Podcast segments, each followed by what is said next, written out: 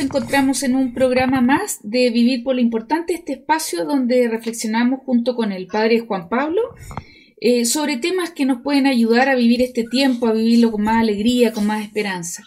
Y concretamente en esta oportunidad queremos hablar y hacer distinciones que nos pueden ayudar con respecto al tema de las emociones, los sentimientos, que me imagino que al igual que nosotros ustedes han tenido mil emociones, mil sentimientos eh, nutritivos, otros no tanto, que, queremos hoy día profundizar. Juan Pablo. Hola, eh, mira, yo siento que el tema que, que vamos a conversar hoy está teniendo una importancia aún más relevante porque al menos los que vivimos en grandes urbes o ciudades y hijos del hacer del rendir, del producir. Yo creo que muchas veces eh, hablar de emociones y de sentimientos como que mm, está en un, plano bastante secundario en la agenda o ternario, último. Más bien estamos como muy sobreactuando, trabajando, pensando, elaborando y, y las emociones y los sentimientos como que están muy acalladas y una pandemia como la que nos ha tocado y un encierro saca a la luz eh, eh, estas cosas que son el motor del ser humano, que son las emociones y los sentimientos, pero además de sacar a la luz como un motor, también nos ayuda, nos cuenta los distraídos que estamos por, por, el, por el hacer, por el ver, por el actuar, por el trabajar y por poco contacto con lo que nos mueve, que son las emociones y los sentimientos. Qué notable eso, porque yo creo que, no lo creo, es un hecho, que llevamos muchos, muchos años eh, relegando este ámbito que es parte constitutiva de nuestro ser, la dimensión emocional, eh, con la fuerza que tiene, cómo ha dirigido la historia, pero sin embargo, hasta en los colegios, los trabajos, eh, era como relegada al ámbito de lo, de lo mm, femenino, de lo irracional, y como tú bien dices, en esta pandemia, todo el mundo emocional de cada uno de nosotros y también el comunitario, el social, está como con un parlante, o sea, realmente se han amplificado las emociones y desde ahí que es tan bueno ir distinguiendo de qué hablamos cuando hablamos de emociones. No es lo mismo que el sentimiento, no es lo mismo que pensamiento, así que eh, creo que puede ser de gran ayuda este programa para los que nos están escuchando. Yo creo que una de las cosas que a mí me sorprendió más algunos años atrás participando de un curso, fue hablar de lo que es el analfabetismo emocional. Yo no lo había nunca pensado, eh, porque como que da por supuesto cuáles son mis emociones, mis sentimientos, y eh, de un momento a otro me veo envuelto en un curso con unas personas muy, muy cariñosas, muy adecuadas para hacer este curso, y que me empezaron a, a preguntar sobre mis sentimientos. Me di cuenta que mis sentimientos yo manejaba cinco, seis, ocho para describir mis estados de ánimo, mis situaciones, mi... y me di cuenta que era de una pobreza emocional en ese sentido, porque yo no sabía decir más que rabia, enojo, pena, vergüenza, tristeza, eh, depresión. Entonces, mm. esto de ponerle vocabulario aumenta enormemente la mm, capacidad relacional y como decía antes, como estamos tan distraídos del hacer, del rendir, del producir, estas emociones no desaparecen, sino que están ahí como un río gigantesco que mueve al ser humano, pero inconscientemente, desgraciadamente, y tendemos a sobreactuar y en los conflictos se nos enredan y no sabemos decir qué nos pasa. Estoy confundido es una palabra que tendemos a decir. ¿Y qué significa estar confundido? Pues no tenemos vocabulario. Hay una pobreza para ponerle nombre a nuestras emociones y sentimientos peligrosísimas. Y podríamos distinguir que eh, efectivamente el analfabetismo se da de varias formas. Primero, no conocer las emociones, que es un poco lo que tú planteas, la variedad de emociones que hay. Segundo, no reconocerlas en uno mismo, eh, que estoy nostálgico, que es distinto a desolado, que es distinto a, angustiado.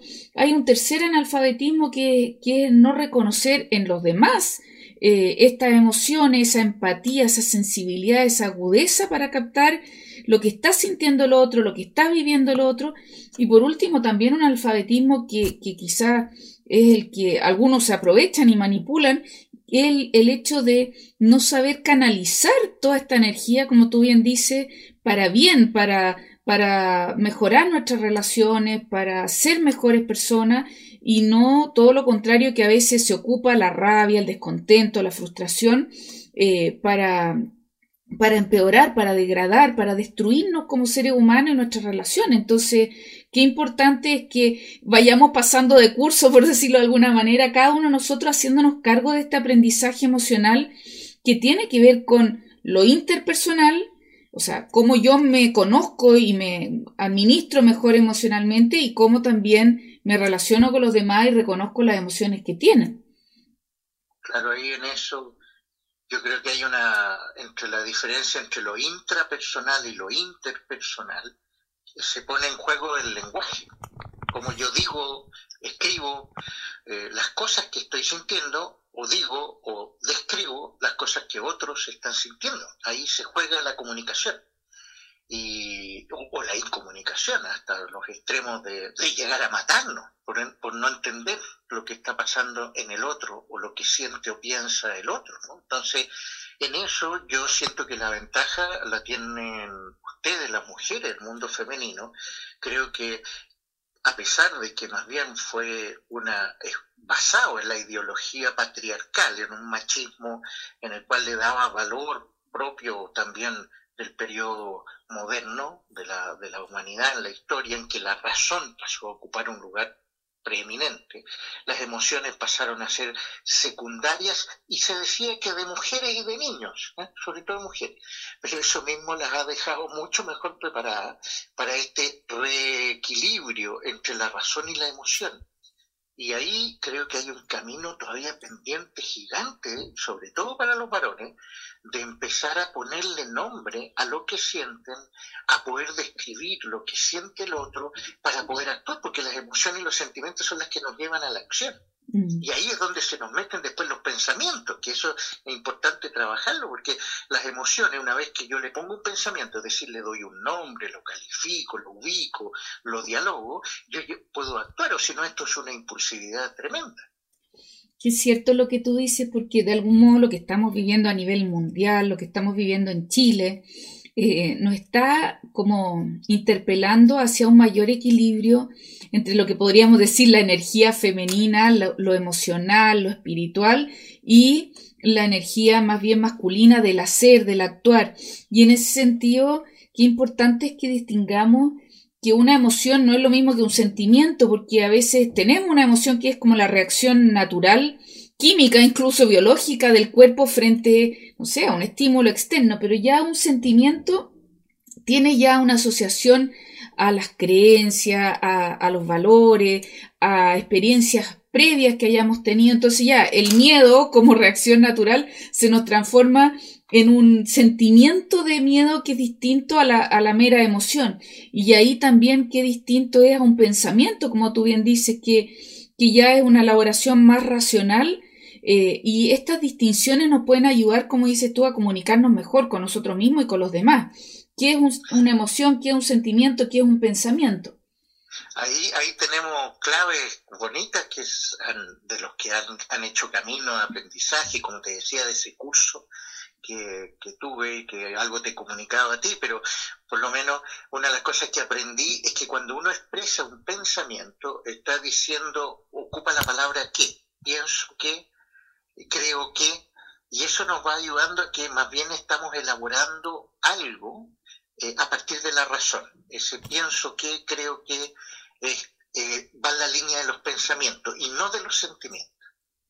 Perfecto. Y, aportando ahí también desde otro curso que yo fui, qué interesante a nivel cerebral, eh, cuando nos llegan emociones o sentimientos tan dominantes, lo que lo que está de alguna manera llevando el control, me acuerdo de la película intensamente que era tan simpática, pero lo que está llevando el control de, de nuestra acción y de nuestras decisiones es lo que se ha denominado la amígdala cerebral.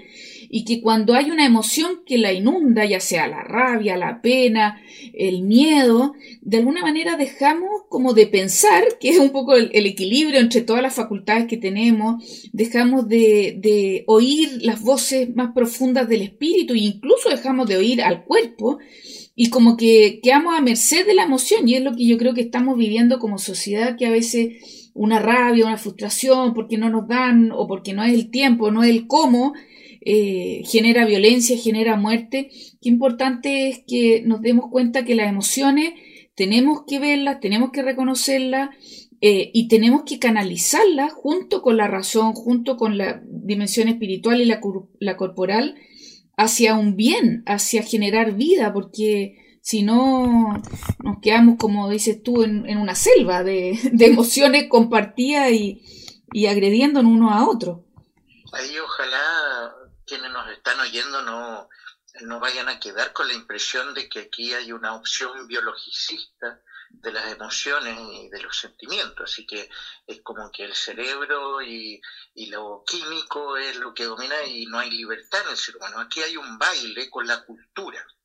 Y la cultura y la biología están integradas. Una, una influye en la otra y la otra influye en la otra. Entonces, saber bien claro que las emociones y los sentimientos se entienden y se codifican en contextos concretos. No es lo mismo lo que siente una persona africana y le pone un nombre a ese sentimiento en una relación a la que lo ponemos los chilenos no son iguales en todas partes los sentimientos. Y eso es súper importante. Los, sentimientos y las emociones son situadas, igual que los pensamientos. Y por eso hay que culturizarlo, por eso hay que aprender que tiene una, un, un, correlato con lo biológico, sí, pero el nombre que yo le ponga a ese movimiento de la amígdala, un nombre es porque hemos llegado a un acuerdo cultural de ponerle ese nombre. Y normalmente eso a partir, a partir de las academias universitarias que estudian esto le van poniendo nombre a esas cosas. Pero esos nombres pueden cambiar y también yo puedo cambiar la, la respuesta frente a eso que hemos denominado el sentimiento del miedo, por ejemplo. Bueno, tenemos un océano infinito que navegar y lo importante es que vayamos aprendiendo el lenguaje emocional, aprendiendo a que dialogue con eh, también lo racional, lo espiritual, eh, para que no naufraguemos y realmente podamos sacar muchísimos frutos de toda esta fuerza que tenemos como seres humanos y qué es lo que hace la vida linda al final, o entretenida, podríamos decir. A rato nos hundimos, a rato salimos a flote, pero las emociones, como bien decías tú, Juan Pablo, son las que han llevado a la historia. Entonces, poder canalizarlas para algo lindo, bonito, en el sentido de significativo, es un tremendo desafío que todos tenemos. Así es, y ahí está una mirada hacia adelante en este camino de ser señoras y señores de nuestra vida y no manejados por la impulsividad. Los invitamos a mandarnos sus comentarios a info arroba y nos vemos en un próximo capítulo. Que estén muy bien. Hasta una próxima, gracias.